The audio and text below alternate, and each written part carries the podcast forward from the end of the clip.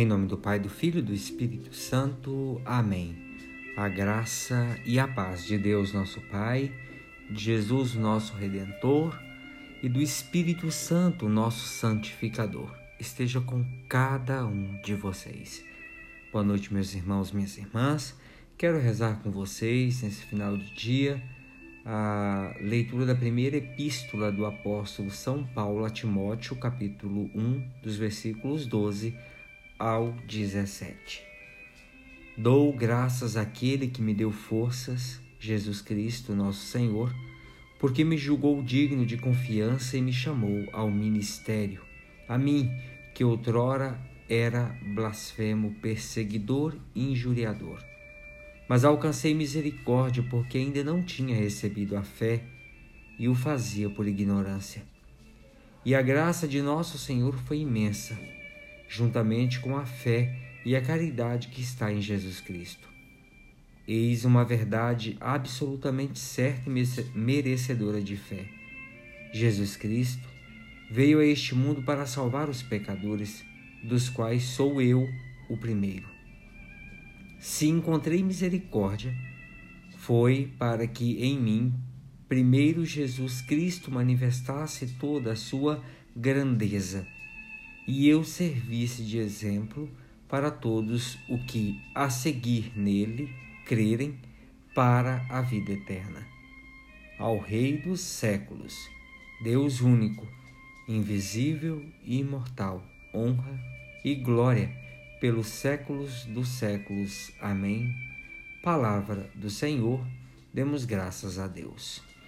Meus irmãos e minhas irmãs, vejam bem, Paulo ele reconhece que Cristo veio ao mundo para salvar os pecadores. E entre esses pecadores, Paulo se inclui. Pelo exemplo do apóstolo Paulo, se torna evidente a misericórdia e a grandeza de Deus que se derrama sobre todos os seres humanos, sejam quais forem as faltas cometidas.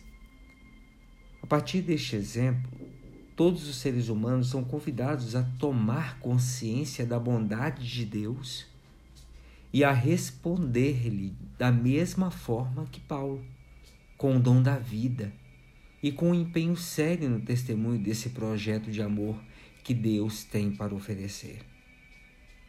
O profundo conhecimento que Paulo sente diante da misericórdia com que Deus o distinguiu leva a um canto de louvor, que nesse texto apresenta contornos litúrgicos muito belos ao Rei dos séculos, ao Deus imortal, invisível, único, honra e glória pelos séculos dos séculos. Vejam, todos nós somos convidados a tomar essa consciência do amor de Deus que oferece a todos os homens, sem exceção não importa quais são as faltas. Deus oferece, como ofereceu a Paulo, esse amor imensurável, esses braços acolhedores e este coração grande. Foi esse Deus que Paulo experimentou. E foi este Deus que Paulo testemunhou. Será que é esse também o Deus que nós experimentamos e, te e testemunhamos? Entre os cristãos, entre nós, existe muitas vezes uma convicção de que a justiça de Deus é a aplicação rigorosa e dura da lei. Dessa forma, Deus trataria bem os bons, enquanto lançaria o castigo natural e objetivante aos maus. Vejam, a história de Paulo, a história de tantos homens e mulheres ao longo dos séculos, é um desmentir essa lógica. Porque o amor de Deus derrama-se sobre todas as pessoas, mesmo sobre aqueles, aquelas que têm vidas duvidosas, pecadoras. Bons e maus, meus irmãos e irmãs, a todo Deus ama, sem exceção. E nós? Somos filhos deste Deus e amamos os nossos irmãos sem distinções?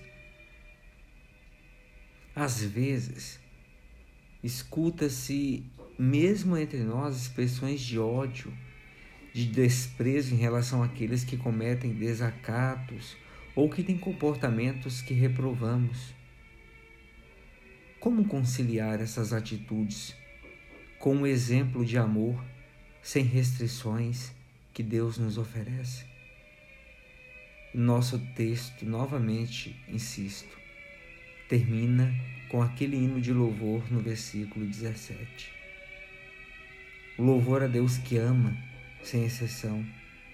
Sentimos-nos agradecidos, agradecidas a Deus por esse amor nunca desmentido, esse amor que se derrama sobre nós, seja quais forem as circunstâncias e os erros. Nosso Pai, honra e glória a Ti, Rei dos séculos, Deus único, invisível e imortal, pelos séculos dos séculos. Nós, pecadores, afirmamos o nosso reconhecimento pelo Teu perdão que nos faz levantar todos os dias. Te pedimos pelos nossos irmãos e irmãs abatidos e abatidas pelos seus afastamentos e que duvidam do perdão que tu concedes a todos que vêm a ti. Ave Maria, cheia de graça, o Senhor é convosco, bendita sois vós entre as mulheres, e bendito é o fruto do vosso ventre, Jesus. Santa Maria, Mãe de Deus, rogai por nós, pecadores, agora e na hora de nossa morte. Amém. Rogo agora sobre cada um de vocês essa bênção deste Deus amoroso e que nos perdoa e que nos ama constantemente pela intercessão da bem-aventurada Virgem Maria e do seu esposo São José. Desça e permaneça sobre cada um de nós a bênção e a proteção de Deus Todo-Poderoso, Deus Pai, Filho e Espírito Santo. Amém. Meus irmãos e minhas irmãs, tenham todos uma boa noite.